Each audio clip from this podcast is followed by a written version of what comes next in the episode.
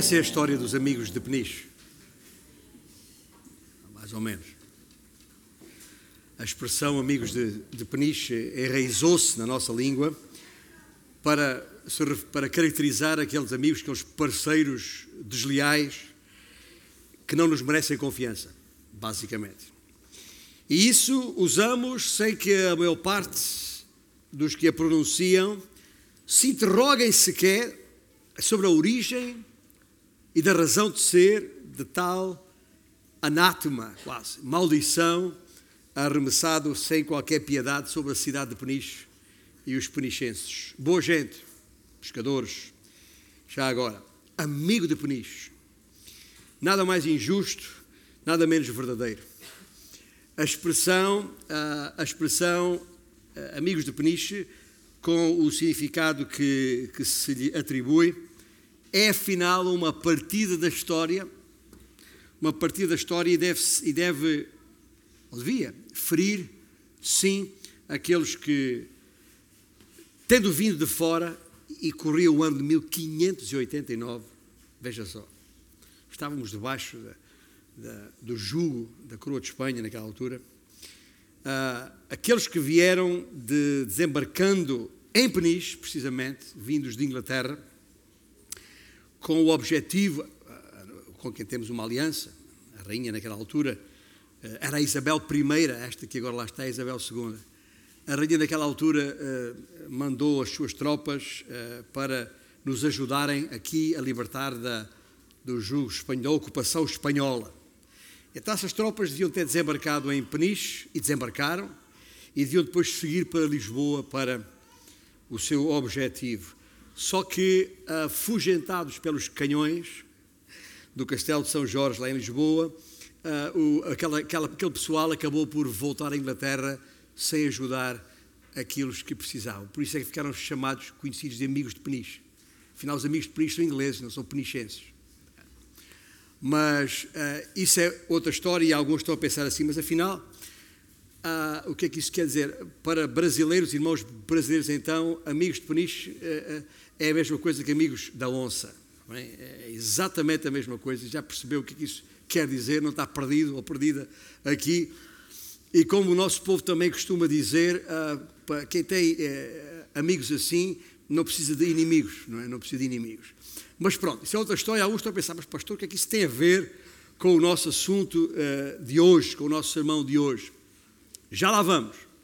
Consegui a vossa atenção, não consegui? É um dos objetivos para uma, para uma, uma, uma introdução à mensagem, é ter a vossa atenção. Agora, esta é a nona mensagem de uma série, ou numa série, que intitulamos Cristo veio e voltará que está associada à celebração dos 50 anos desde que a IBA, Igreja Batista Antioquia, ainda com outro nome, se organizou a igreja. Corria o ano de 1973, foi no dia 18 de março desse ano. Razão porque uh, esta, esta série teve o seu início quando cumprimos, em março passado, 49 anos. E há de decorrer até cumprirmos os 50 anos em março de 2023, se o Senhor Jesus não voltar. Entretanto, claro está, a ideia é 50 anos em 50 mensagens. 39 dessas 50 mensagens deverão corresponder a cada um dos 39 livros do Velho Testamento. Começámos, domingo passado, com o Gênesis, e com o tema a, semente, Cristo, a semente da mulher. Um, e uh, tendo começado uh, o primeiro dos 39 no domingo passado, vamos assim andando com 39 até março. Agora estou a pensar assim, mas não há 39, já fizeram as contas rapidamente, passam mais de 39 domingos até, até março. São. Mas vamos ali na altura do Natal, em dezembro, abrir um parênteses para interromper esta sequência por razões inevitáveis. Mas a ideia é essa a ideia é uh, uh, cumprirmos 50 semanas. Veja, faça as contas: 50 menos 4 em, em, em, em dezembro, menos 7 que já aconteceram na parte introdutória, 39. Matemática aqui não, não falha. Se a matemática não falha mesmo. E não é propriamente o meu, o meu forte. Mas, há uma coisa que vos quero dizer. Nós não vamos estudar, nesta fase, um, livro por livro, de uma forma expositiva, como costumamos e fazemos questão. Isso faremos oportunamente. Mas o que vamos fazer nesta série é tão somente respigar um versículo ou outro, uh, ou um parágrafo uh, de cada um dos 39 livros, para neles acharmos Jesus. No exercício assim, o que esperamos, o, o, o propósito é duplo. Primeiro, espero eu, ficar a conhecer melhor uh, as Escrituras do Velho Testamento, que algumas pessoas acham que não é propriamente para a gente. Mas também, e principalmente, ficarmos a conhecer melhor a pessoa de Jesus Cristo. Aquelas primeiras mensagens, aquelas primeiras sete mensagens, um, como se recordam, iniciadas em março, metaforicamente, eh, fui falando que se tratava da construção de uma ponte de ligação entre o Velho e o Novo Testamento. E naquelas primeiras sete mensagens desta série, levantámos, essencialmente, outra vez, metaforicamente, os pilares necessários para depois uh, assentar o tabuleiro. O tabuleiro da ponte, onde vamos caminhar à procura de Cristo no Velho Testamento. Se perceberam este meu gesto uh, para lá e para cá, uh, não, é, não foi por acaso, porque o objetivo não é recuarmos ao Velho Testamento a partir do Novo. Não é esse o objetivo.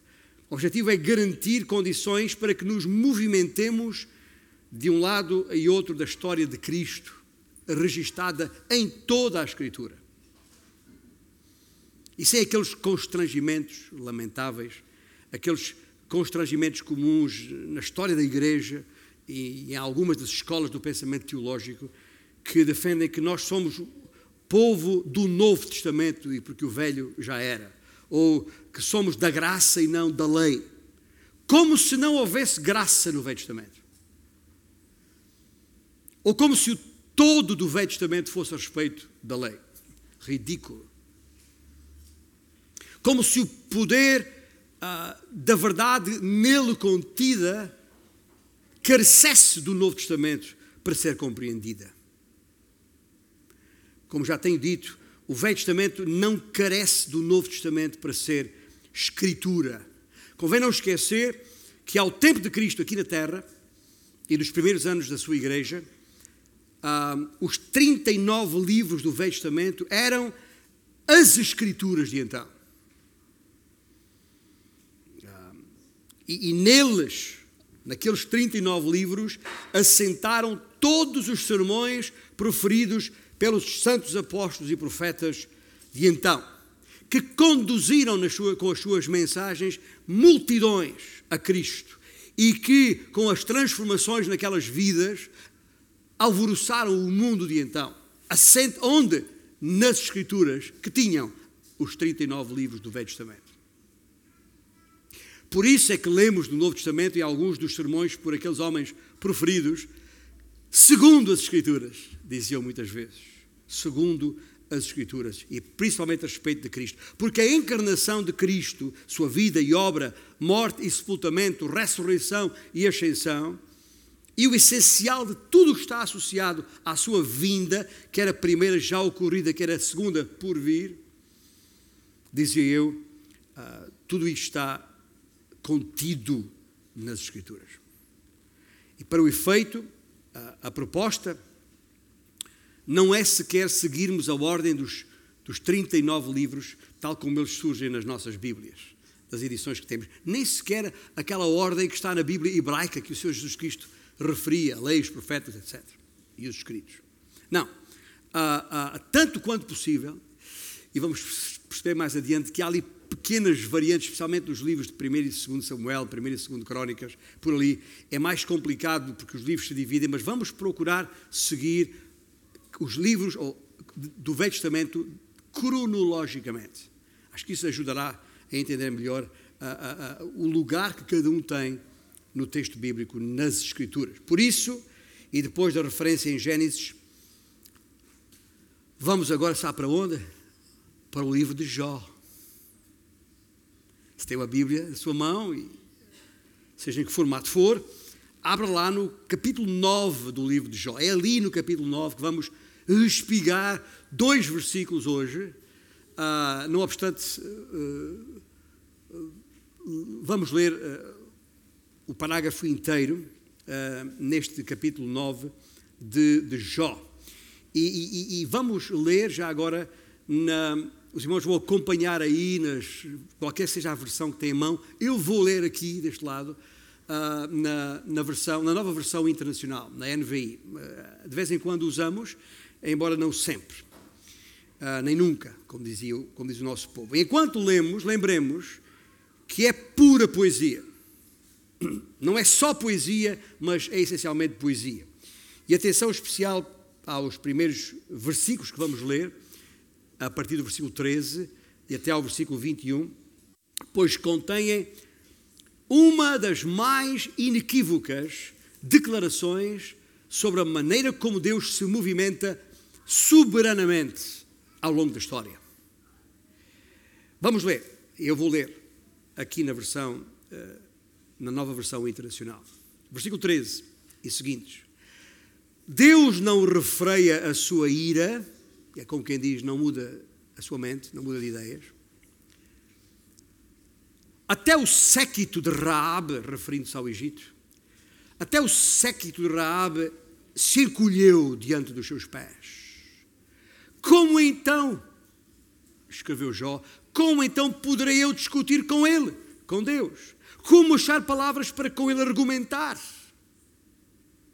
Embora inocentemente eu serei incapaz de responder-lhe, poderia apenas implorar misericórdia ao meu juiz.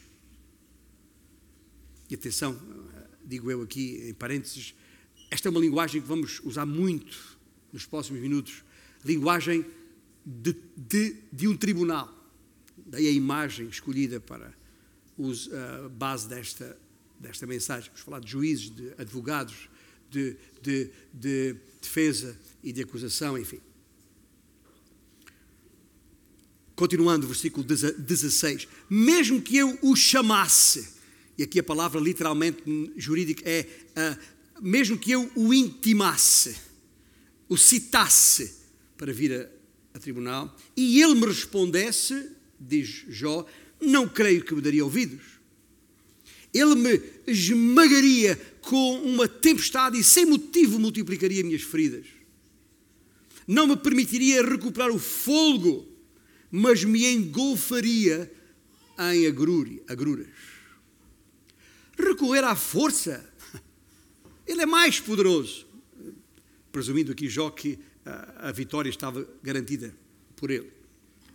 Ao tribunal, pergunta retoricamente Jó, quem o intimará? Ou seja, pode um juiz julgar-se a si mesmo? Versículo 20: Mesmo sendo eu inocente, minha boca me condenaria. Se eu fosse íntegro, ele me declararia culpado. Conquanto eu seja íntegro, já não me importo comigo. Desprezo a minha própria vida. É tudo a mesma coisa. Por isso digo: Ele, o Senhor, destrói tanto o íntegro como o ímpio. Quando um flagelo causa morte repentina, ele zomba do desespero dos inocentes. Quando um país cai nas mãos dos ímpios, ele venda os olhos dos, de seus juízes. Se não é ele, quem é então? Meus dias correm mais velozes que um atleta eles voam sem um vislumbre de alegria, passam como barcos de papiro, como, como águias que mergulham sobre as presas. Se eu disser, vou esquecer a minha queixa, vou mudar o meu semblante e sorrir, ainda assim me apavoro com todos os meus sofrimentos, pois sei que não me considerarás inocente. Continua Jó versículo 29, uma vez que já fui considerado culpado, porque deveria eu lutar em vão. Mesmo que eu me lavasse com sabão, algumas versões dizem água de neve, e limpasse as minhas mãos com soda de lavadeira, tu, tu me atirarias num poço de lodo para que até as minhas roupas me detestassem. Versículo 32 e 33, os dois versículos que quero respigar entre estes todos. Jó diz: Ele, o Senhor, não é homem como eu, para que eu lhe responda e nos enfrentemos em juízo. Se tão somente houvesse alguém para servir de árbitro entre nós, para impor as mãos sobre nós dois. Alguém que afastasse de mim a vara de Deus para que o seu terror não mais me assustasse. Então, diz Jó, eu falaria sem medo. Mas não é esse o caso. Perceberam a poesia nisto, a linguagem que ele usa aqui? Três coisas, muito rapidamente, que eu quero que os irmãos guardem. Naturalmente, para entendermos um texto assim, temos, temos que perceber o seu contexto. Temos que perceber o seu enquadramento. Vamos chamar a isto a moldura. Ou seja, a envolvente do que está aqui em causa. Sempre que pensamos no livro de Jó, a nossa mente, regra geral, voa de imediato para o tema do sofrimento. E faz sentido, pois tanta é a carga nessa matéria. E os versículos 25 a 31 que lemos são disso elucidativos. Mas o essencial do livro de Jó não é, ouça bem, não é sobre o sofrimento dos homens, é sobre a soberania de Deus. E é por isso que lemos também os versículos 21 a 24. Dada, dada a sua transcendência, a soberania de Deus é um dos temas mais difíceis para o homem entender. Até porque nós temos uma certa aversão natural a tudo que cheira a absoluto. A não ser quando é o nosso próprio interesse, aí gostamos de ser absolutos. Mas Será que para termos a noção exata das implicações associadas à soberania de Deus, é necessário que Deus nos teste ou nos ponha à prova como pôs Jó? Não necessariamente, mas já lá vamos. Muito provavelmente, e ainda enquanto desenhamos esta moldura, esta envolvência, este enquadramento, muito provavelmente o livro de Jó é o mais antigo em toda a Bíblia. Não sabemos exatamente quando foi escrito, nem quem o escreveu, mas a história que ele contém localiza-se ali naquilo que se designou chamar o período dos patriarcas. Os patriarcas, estamos a falar de Abraão, Isaac, Jacó, José, os patriarcas. Talvez ali, localizando a história, talvez ali entre o capítulo 11 e o capítulo 12 de Gênesis, naquele período ali. Muito provavelmente um contemporâneo de Abraão há indícios no próprio livro que nos fazem pensar nisso. Há alguns factos eh, que são, penso eu, disso indicadores. Por exemplo, a questão da longevidade, a esperança de vida. Sabemos pelo último capítulo de, de, de, de Jó que ele, depois destes acontecimentos todos eh, eh, que o livro contém, inclusive, inclusive a perda da sua família toda, esposa e filhos, Jó terá vivido mais 140, mais 140 anos depois disso, o que significa que a sua esperança de vida andaria muito próxima dos 200 anos de vida, que era a esperança de vida uh, própria daquela época. Abraão viveu 175 anos. Além disso, uh, há evidências no texto de que Jó tinha funções sacerdotais no seio da sua família, que também era a prática à época. Outra coisa interessante, sempre que se refere a Deus, ao Senhor Deus, no seu livro, e, e por 31 vezes o faz, ele usa o, a, o nome hebraico Shaddai, que outra vez é a expressão do nome de Deus que mais é usada no tempo dos patriarcas. E já agora, não há no livro de Jó qualquer referência a Israel, à lei mosaica ou ao tabernáculo. Como disse, Jó não terá sido o autor deste livro, mas o livro contém a história da sua vida. Um homem que, que perdeu tudo, está bem?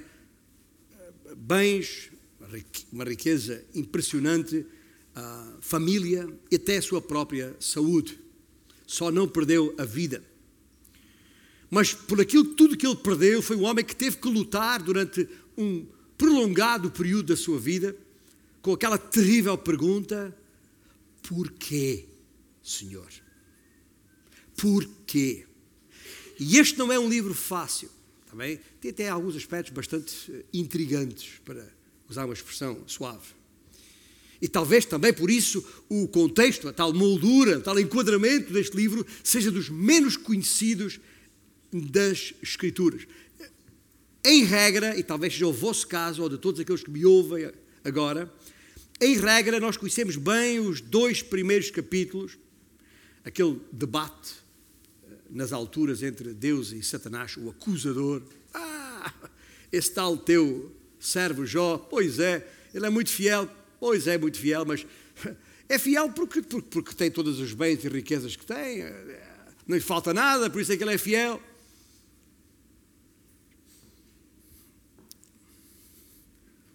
Conhecemos bem esse capítulo 1 e 2. E depois conhecemos o capítulo 42, o último. Uh, uh, quando já, já Jó reconhece a soberania de Deus sobre a sua vida e recebe de volta mais do que tinha antes de ter sido posto à prova.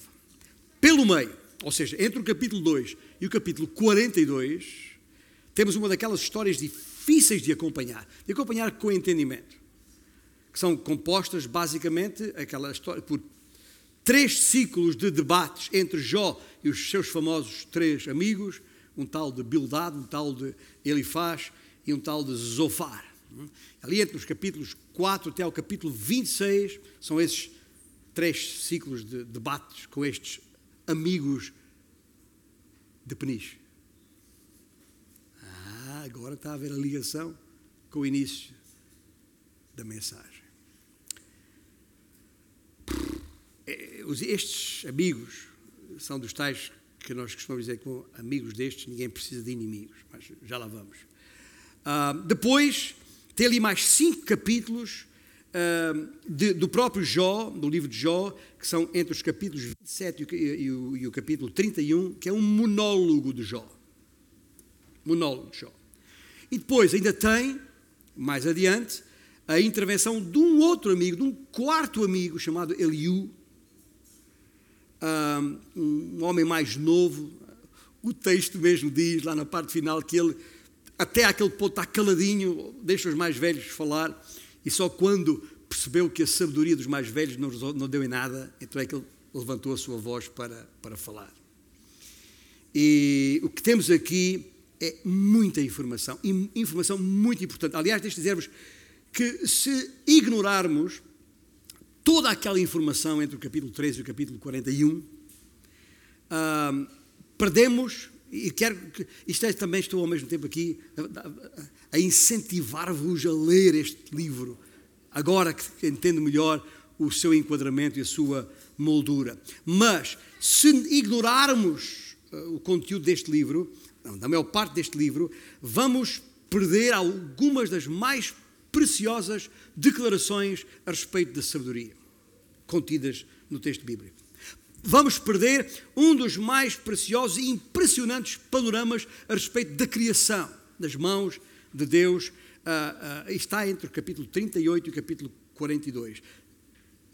Até no capítulo 26, veja, no capítulo 26, versículo 7, pode verificar isto tudo depois, está escrito ali que a, a terra está suspensa no vazio que está. Nós hoje sabemos que está.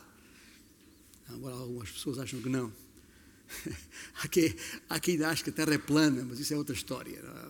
Mas isto para, para, para, para dizer que já no livro de Jó, porque é inspirado por Deus, se afirma que a Terra está suspensa no vazio. Está lá em Jó.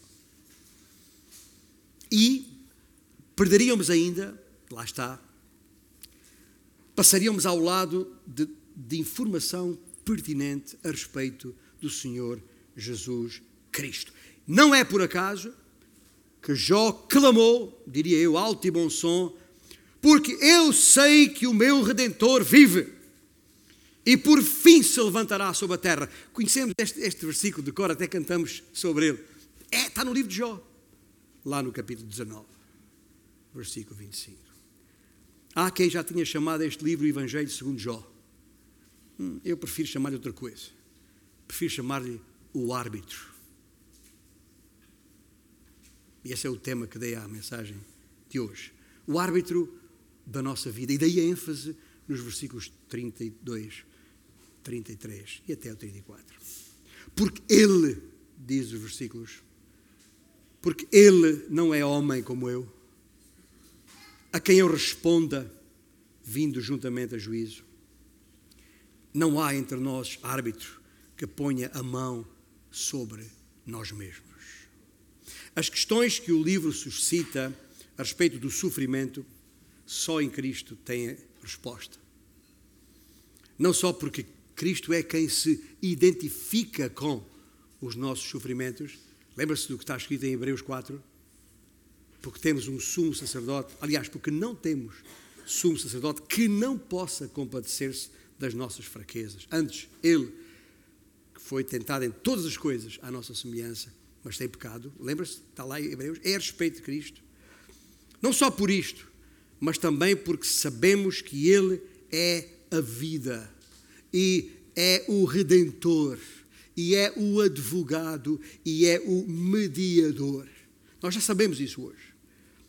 Ah, era de alguém assim que Job precisava. Era essa a sua busca. Era esse o seu principal apelo. E neste texto, importa considerar que esta é a razão que levou Jó a apresentar tamanha súplica. Até este ponto do, do debate, ou seja, lá no capítulo 9, alguns dos seus amigos, quer o Elifaz, quer o Bildade, ah, ah, já haviam demonstrado grande insensibilidade para com Jó. Apesar das terríveis perdas que Jó já enfrentara, incluindo a perda dos seus próprios filhos, Bildad tem o desplante de, de, de, de se dirigir a ele uh, no, no, nos seguintes termos, está lá no capítulo 8, versículo 4. Quando os teus filhos pecaram contra Deus, Ele os castigou pelo mal que fizeram. que desplante. Agora, eu não sou propriamente alguém conhecido pela suavidade de palavras, às vezes até. Eh, mas o que Bildade faz aqui é, é é algo cruel, impiedoso. E para cúmulo, em resposta ao pedido de Jó, pedido de um mediador, o que é que ele, ele faz? Faz. O que é que ele, ele faz? Lhe, lhe diz, com muita ironia, lá no capítulo 5, versículo 1. Ah, chama, chama agora, chama agora. Haverá alguém que te atenda. Foi nestes termos que, que ele faz, se dirigiu ao seu amigo com tamanha tortura de palavras, não admira que Jó acabe por classificar os seus amigos como classificou lá no capítulo 16, versículo 2. Sabe como é que ele os classificou? Consoladores molestos. Ou seja, vocês trazem a moléstia. Todos vocês. Está lá no 16, 2. Os seus três amigos, eu já falei que havia um quarto.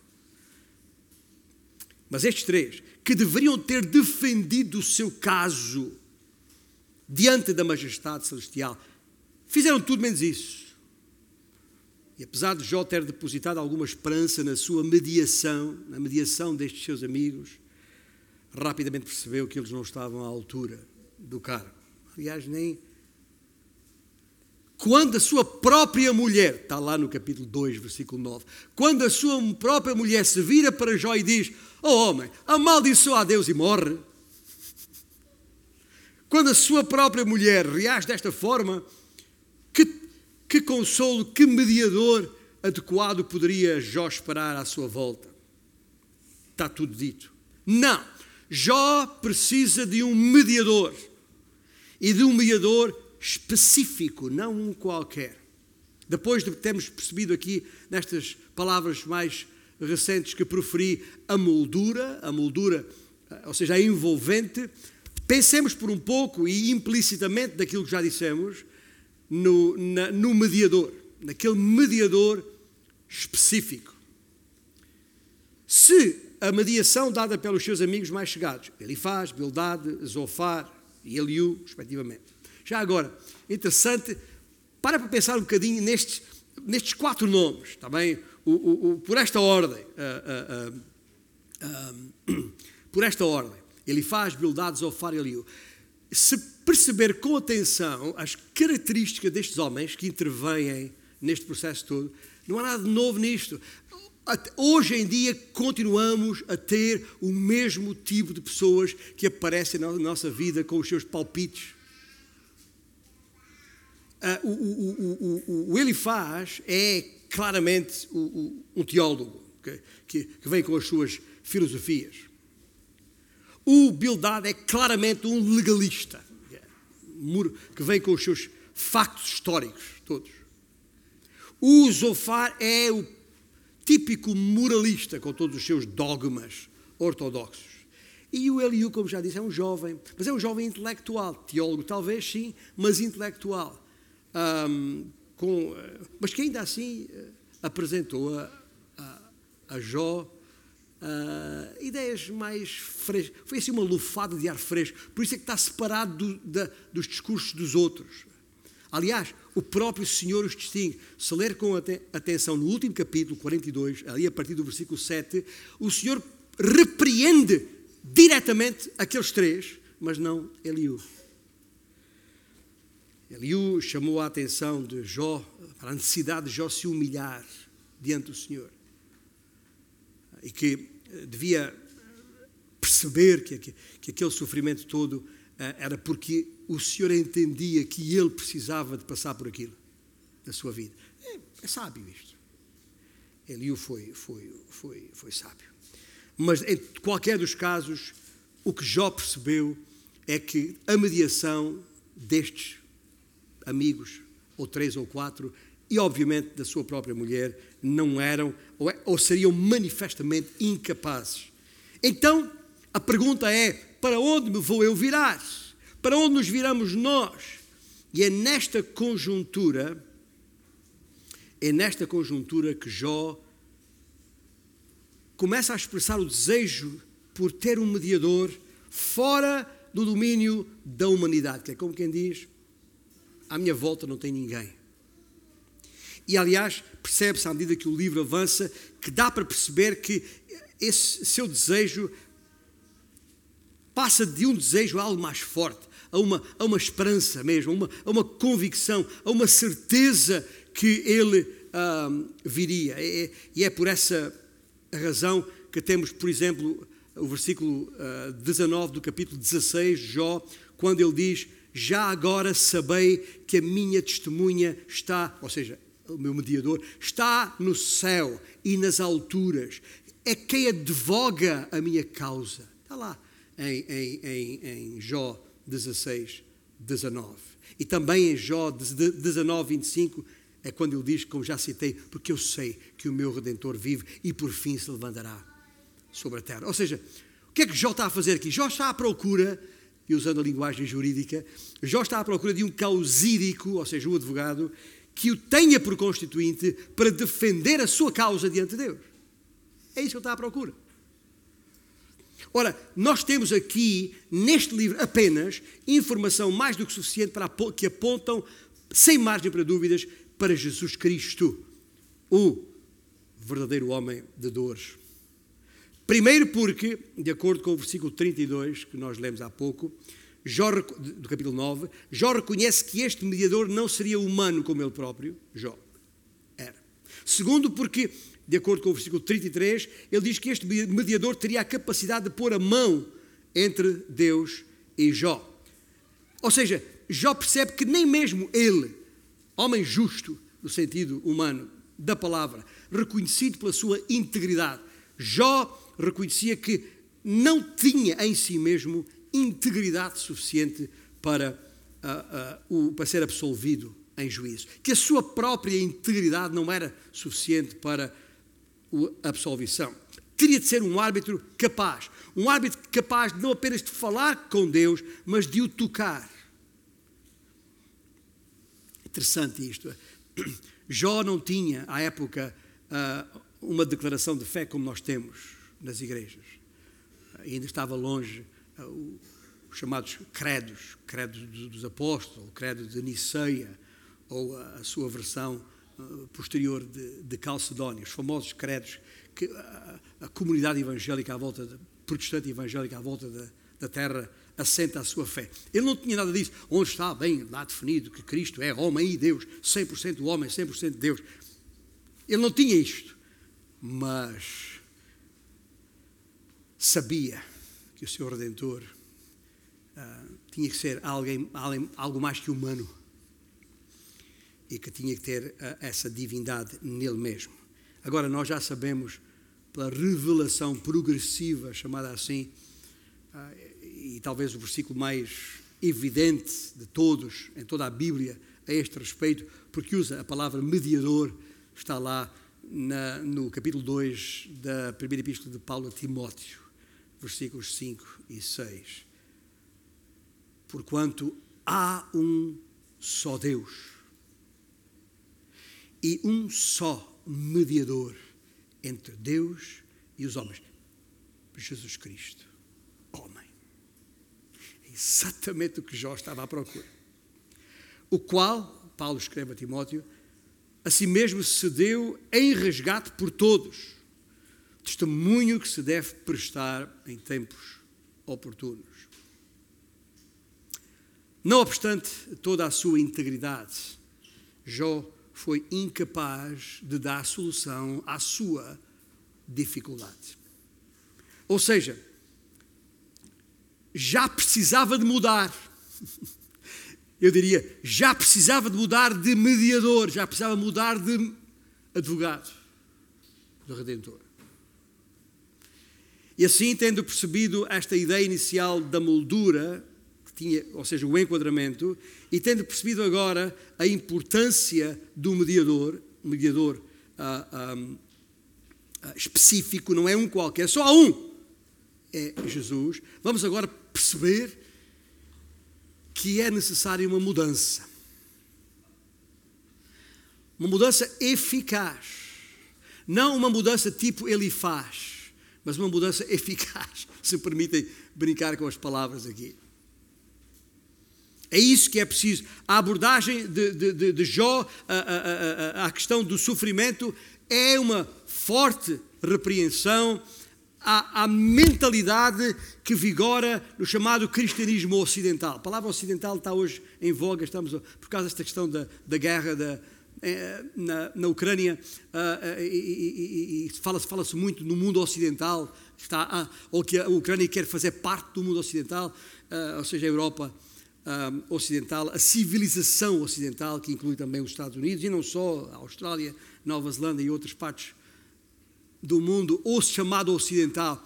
Mas há também neste mundo ocidental um cristianismo ocidental, se quiserem, ocidentalizado, que tem uma forma de pensar muito particular e que, em regra, pensamos que quando perdemos alguma coisa, ah, perdemos ou porque uh, não éramos dignos, ou porque não merecíamos, ou porque estamos a ser castigados, ou sei lá o quê. Mas, e este é o ponto que eu quero que os irmãos guardem esta manhã, quando passamos por alguma perda na nossa mentalidade cristã ocidental, quando passamos por alguma perda na vida, a nossa atenção centra-se na coisa que perdemos. E talvez Jó nos esteja aqui a mostrar que afinal não sabemos tanto sobre Deus como pensamos. Porque aqui está um homem que perdeu mais do que qualquer ser humano antes dele, durante a sua vida ou depois dele, pensou alguma vez ser possível perder. Porém, a sua preocupação e desejo era de recuperar a sua amizade com Deus a sua relação com Deus. Para ele, se tudo estivesse bem com Deus, tudo estaria bem na vida. E é aqui que eu tenho que fazer a pergunta a nós mesmos, a mim mesmo, desde logo: será que é assim que eu penso? Será que essa é a minha forma de pensar? Ou a minha forma de pensar é assim ocidentalizada?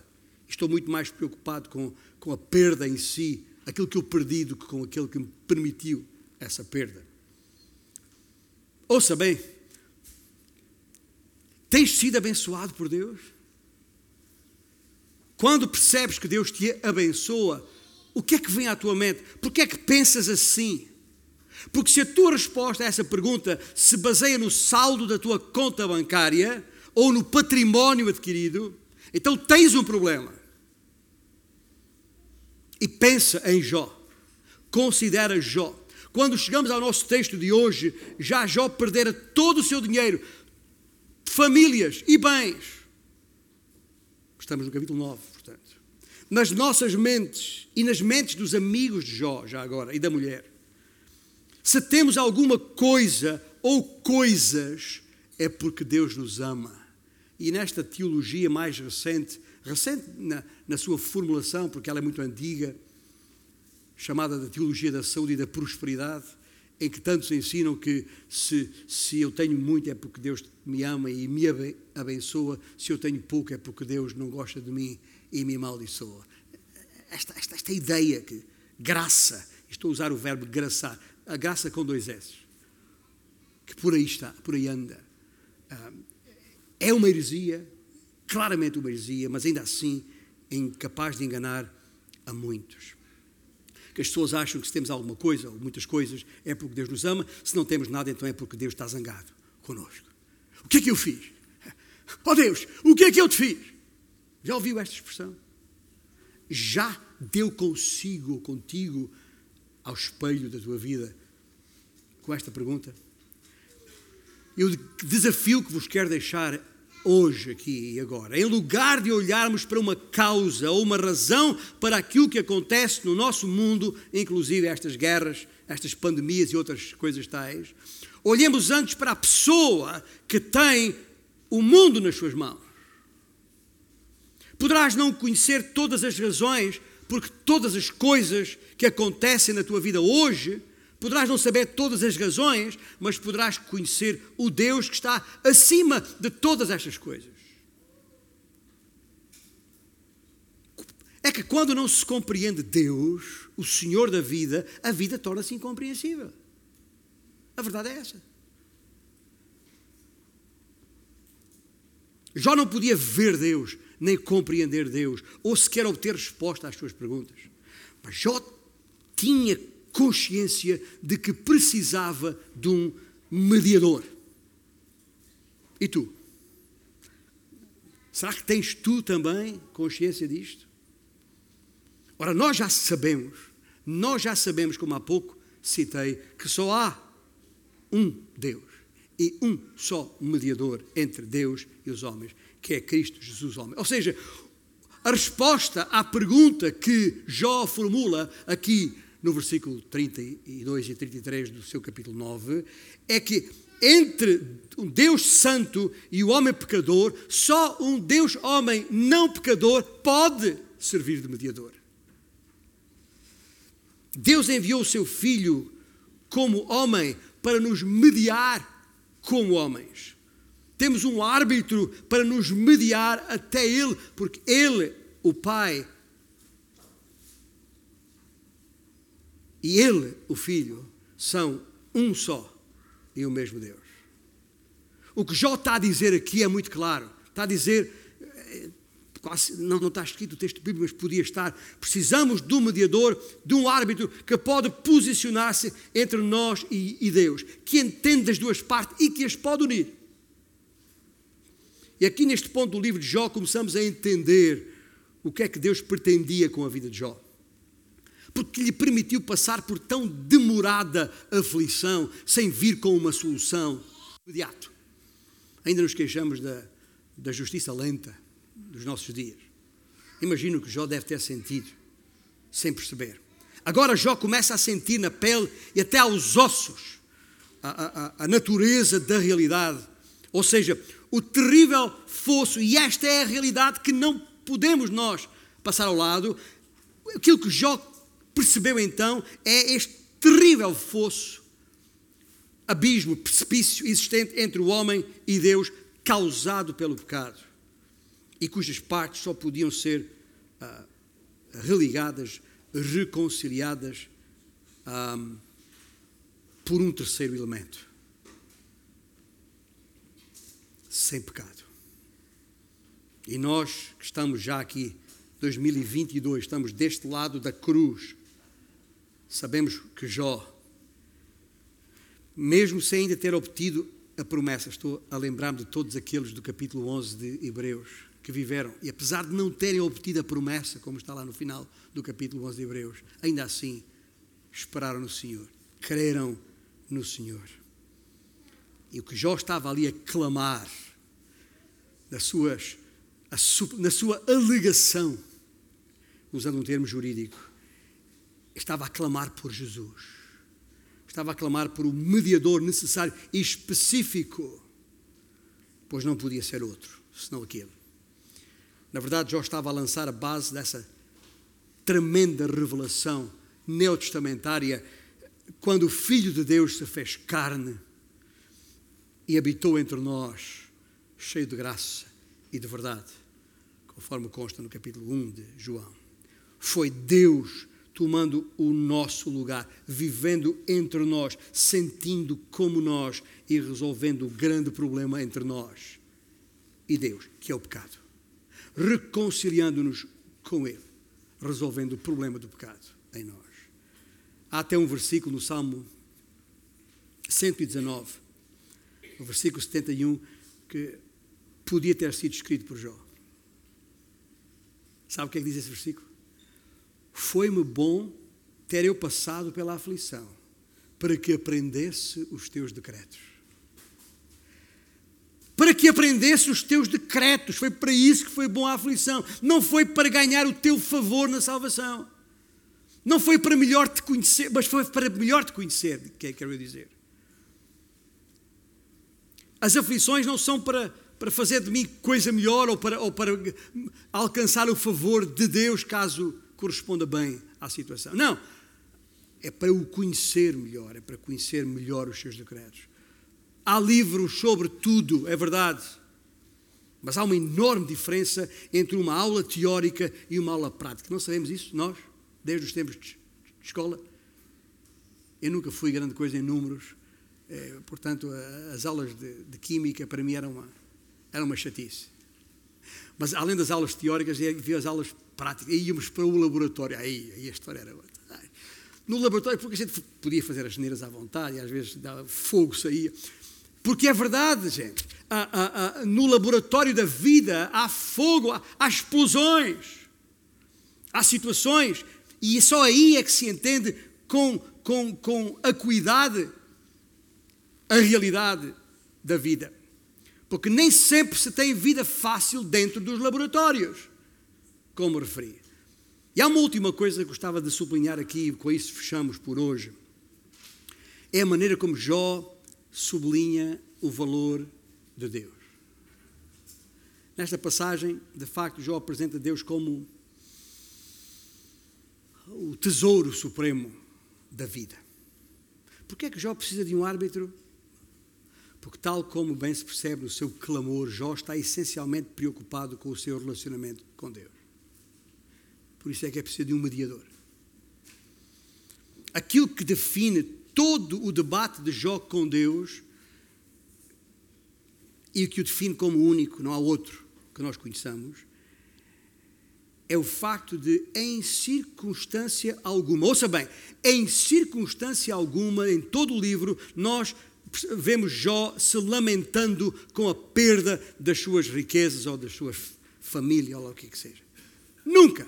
Jó nunca pediu ao Senhor para lhe devolver um só elemento dos seus bens ou familiar. Não é que não tenha interesse, que é evidente mas não é o mais importante para Jó. Jó aproveita esta perda dos seus bens para demonstrar que havia algo de seriamente errado entre ele e Deus. Nós sabemos que isso é o, é o pecado.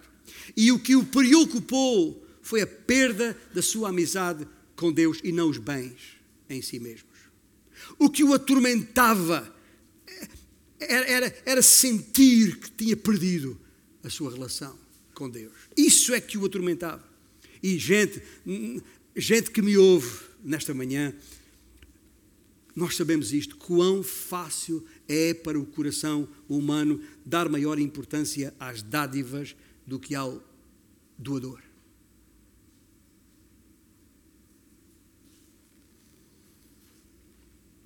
E essa foi a tentação de Jó. E os seus amigos não o ajudaram, nem a sua mulher. Mas apesar de ter perdido tudo, o seu clamor revela onde se encontram os verdadeiros tesouros da vida no próprio Deus. O apelo de Jó, a sua alegação final, é para que Deus lhe fosse devolvido. E isso ficou muito evidente nas suas famosas palavras. Ainda há pouco cantámos, ainda que os, os montes caiam, ainda que os homens, ainda. O que, é, o que é que Jó escreveu lá no capítulo 13, versículo 15? O que é que está lá a respeito de Jó? Jó disse, na, versão, na nova versão internacional: Embora ele me mate, ainda assim esperarei nele. Ainda que ele me mate, a minha confiança está nele. E os meus lábios continuarão a louvá-lo. Nós vamos cantar de, de, seguida um cântico a respeito de, desta fonte de vida que é Cristo Jesus. E a verdade é que Ele mesmo, ou seja, o Senhor Jesus Cristo, se entregou à morte para que possamos viver. E por isso nele está a nossa esperança, porque Ele é a nossa esperança. Será que é também a tua? Ou ainda tens a tua esperança aqui nesta vida e nas coisas que aqui tens ou esperas obter? Qual é o mediador que arbitra a tua vida hoje? Quando o advogado que temos é ineficaz, a gente muda, não é? Não é assim? Então, verifica aqui, enquanto cantamos e em oração depois, quem é que está mediando a minha vida? Quem é o árbitro na minha vida? Hoje é tempo de mudança. É tempo de afinar a nossa vida com um mediador eficaz. Quando se lembrar de Elifaz, lembre-se que esse não é eficaz. Jesus Cristo é. Qual é o Elifaz da tua vida? Para de gastar dinheiro com ele. Para de investir tempo com esse mediador, com esse árbitro. Muda. Muda. Muda o mediador da tua vida e a tua vida mudará definitivamente. A fonte pura e transformadora da vida é Jesus.